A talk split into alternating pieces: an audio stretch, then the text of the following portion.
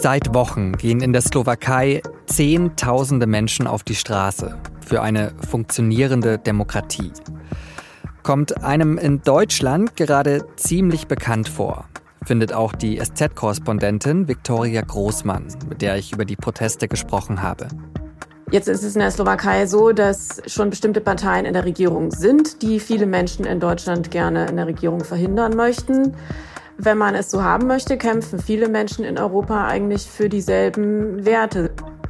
Sie hören auf den Punkt, den Nachrichtenpodcast der Süddeutschen Zeitung. Ich bin Johannes Korsche. Schön, dass Sie zuhören. Zehntausende treffen sich an einem Januarabend, um für Demokratie und den Rechtsstaat zu protestieren. Sie halten ihre Handylichter in den Nachthimmel, haben Schilder mitgebracht, es wehen Europa und Regenbogenflaggen. Videos und Fotos werden in den sozialen Medien davon gepostet. Und wenn Sie das alles an die Demos gegen Rechtsextremismus in Deutschland erinnert, dann geht es Ihnen wie mir. Aber die Bilder sind nicht aus Berlin, sondern von einer Demo aus Bratislava, der Hauptstadt von der Slowakei. Seit Anfang Dezember schon gehen die Menschen gegen die Regierung von Ministerpräsident Robert Fico auf die Straße. Es gibt sogar schon T-Shirts mit einem Slogan drauf: Fico schützt Diebe, quasi Demo-Merch. Und die Demos haben vor allem einen Grund. Fico will eine Justizreform durchbringen und die sogenannte Sonderstaatsanwaltschaft abschaffen. Die verfolgt in der Slowakei Korruption. Und um die Größe der Proteste einzuschätzen, die Slowakei hat gerade mal 5,4 Millionen Einwohner. Und alleine in Bratislava kommen um die 25.000 Menschen zusammen. Nimmt man da das Verhältnis zwischen Demonstranten und Stadtbevölkerung, dann wäre das so, als würden in Berlin mehr als 210.000 Menschen auf die Straße gehen. Einer, der zu den Demos aufruft, ist der Oppositionspolitiker Michal Šimetschka. Über die Regierung und ihre Pläne sagt er auf der Demo, das ist eine Schande. Dagegen, meine Freunde, haben wir zu protestieren. Über die großen Proteste in dem kleinen Land habe ich mit Viktoria Großmann gesprochen. Sie berichtet für die SZ über die Slowakei. Zuerst wollte ich aber wissen, wie ähnlich sich die deutschen und die slowakischen Großproteste sind. Also es geht, wenn man es so sehen möchte, um dieselben Themen. Man möchte einen demokratischen Rechtsstaat haben und auch verteidigen. Jetzt ist es in der Slowakei so, dass schon bestimmte Parteien in der Regierung sind, die viele Menschen in Deutschland gerne in der Regierung verhindern möchten. Aber wenn man es so haben möchte, kämpfen viele Menschen in Europa eigentlich für dieselben Werte. Sie möchten, dass ihre Demokratien funktionieren und dass damit auch die Europäische Union funktioniert. Denn all diese Kräfte, gegen die die Menschen auf die Straße gehen, die könnten es ja auch ins Europaparlament schaffen. Und dann ist auch diese Gemeinschaft bedroht. Insofern haben wir da etwas gemeinsam, ja. Und warum ist gerade jetzt der Protest so groß gegen Fico? Also er ist ja einigermaßen frisch gewählt. Die Wahl war vor ein paar Monaten im September 2023. Genau, die Wahl war am 30. September. Die Regierung ist seit Oktober im Amt. Fico hat seine Anhänger, die hat er immer gehabt, aber wenn man auf das Wahlergebnis schaut, äh, er hat knapp 23 Prozent erreicht. Es ist also gar nicht so viel. Und er hat eine Koalition mit einer, naja, gemäßigt linkspopulistischen Partei, von der man auch eine gewisse konstruktive europafreundliche Politik auch erwarten konnte. Die ist mit ihm in der Koalition. Und dann hat er aber als dritten Koalitionspartner sich noch eine extrem rechte, also man kann schon sagen rechtsextreme Partei gesucht, die nur knapp über die 5-Prozent-Hürde gekommen ist. Und er hat auch keine sehr große Mehrheit im Parlament. Insofern ist also das, das, das Interesse der Wähler eigentlich relativ breit gestreut gewesen. Und ähm, die Leute, die ihn nicht gewählt haben, sind entsprechend auch ziemlich viele. Also die größte Oppositionspartei hat 18 Prozent erhalten. Und das sind auch die, die jetzt immer zu den Protesten aufrufen. Und das ist eine liberale und äh, sehr, sehr proeuropäische, fortschrittliche Partei. Inhaltlich geht es ja bei den Protesten vor allem um eine Justizreform und die Abschaffung der Sonderstaatsanwaltschaft. Was hat es denn damit genau auf sich? Genau, das ist etwas, was Robert Fico in der Wahl auch versprochen hat. Er hat immer gesagt, dass die Justiz und Polizei und so weiter, dass das alles dysfunktional ist und sich letztlich gegen die Bürger richtet. Es ist aber ganz offensichtlich, dass er damit meint, diese Justiz richtet sich in erster Linie gegen mich und gegen meine Freunde. Es gibt verschiedene Ermittlungen gegen Parteifreunde oder auch Partner von Fizu in, in der Wirtschaft wegen Korruptionsfällen und auch Fizu selbst ist da immer einiges vorgeworfen worden. Es hat auch gegen ihn offizielle Ermittlungen gegeben.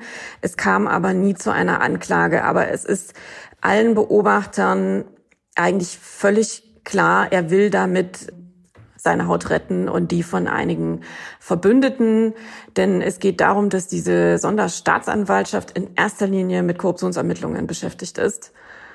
Fico sagt jetzt, na ja, in anderen Ländern gibt es die ja auch nicht und das, das stimmt, da hat er recht. Andererseits ist die Slowakei aber eben auch eines der korruptesten Länder Europas laut Transparency International. Und deswegen gibt es auch Gründe dafür, dass da mehr ermittelt wird und dass es auch ein äh, hohes Strafmaß gibt für Wirtschaftskriminalität. Und auch das will Fico absenken. Ich würde ganz gern noch auf eine andere Personalie in der Slowakei gucken. Die Proteste beziehen sich ja nicht nur auf Fico, sondern auch auf seine Kulturministerin.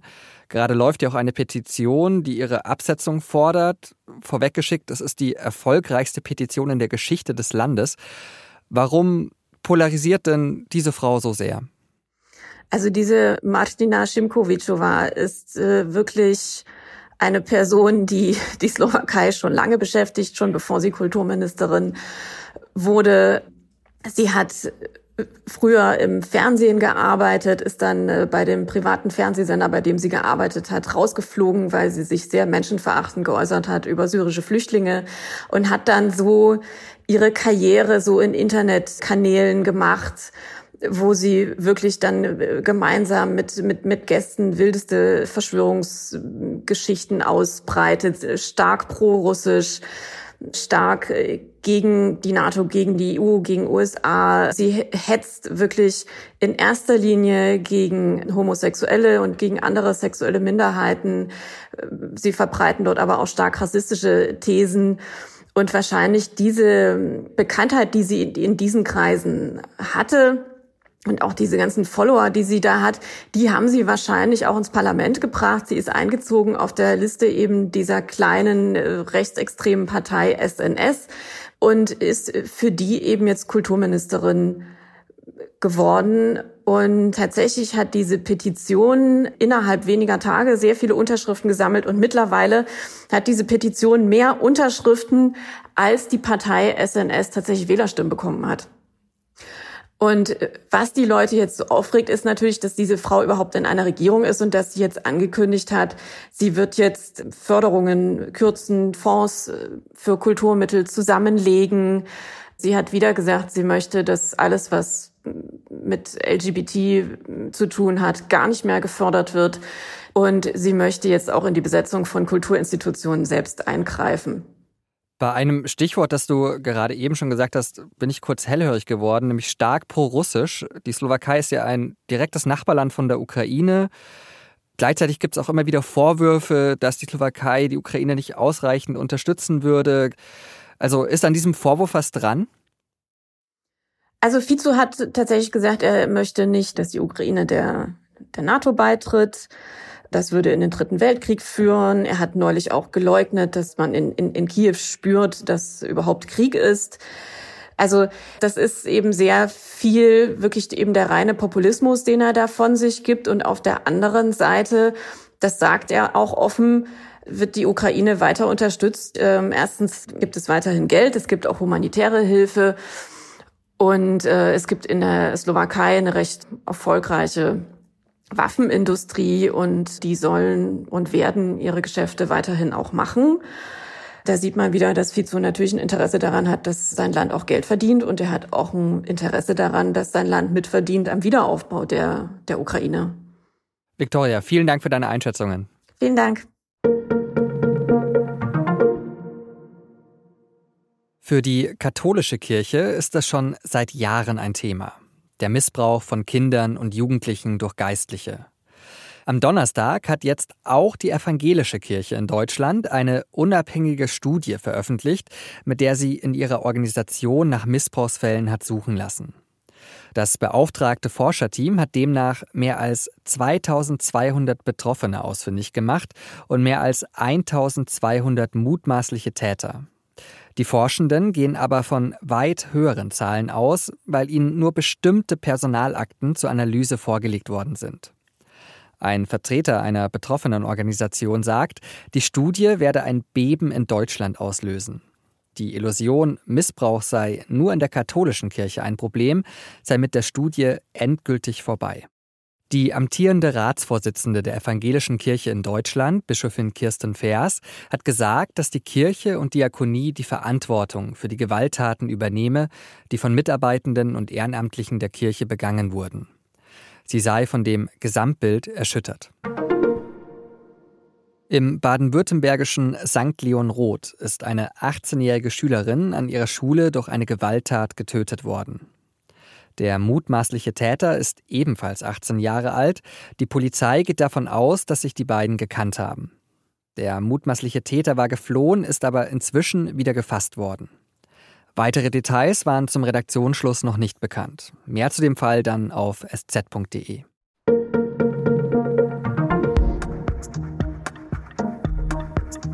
Ab und an versinke ich in einem YouTube-Rabbit Hole und schaue viel zu lange alte Clips von der Daily Show an. Und wahrscheinlich habe ich als Jugendlicher von niemandem so viel über die USA und die US-Politik gelernt wie von dem damaligen Moderator Jon Stewart. Zwischendrin war er weg, aber jetzt, jetzt ist er eben wieder da als Moderator. Und ich freue mich sehr. Und auch US-Korrespondent Jürgen Schmieder schreibt, die Welt ist eine erträglichere, wenn Stewart sie einem einmal pro Woche erklärt. Der Link zum Text steht in den Show Notes.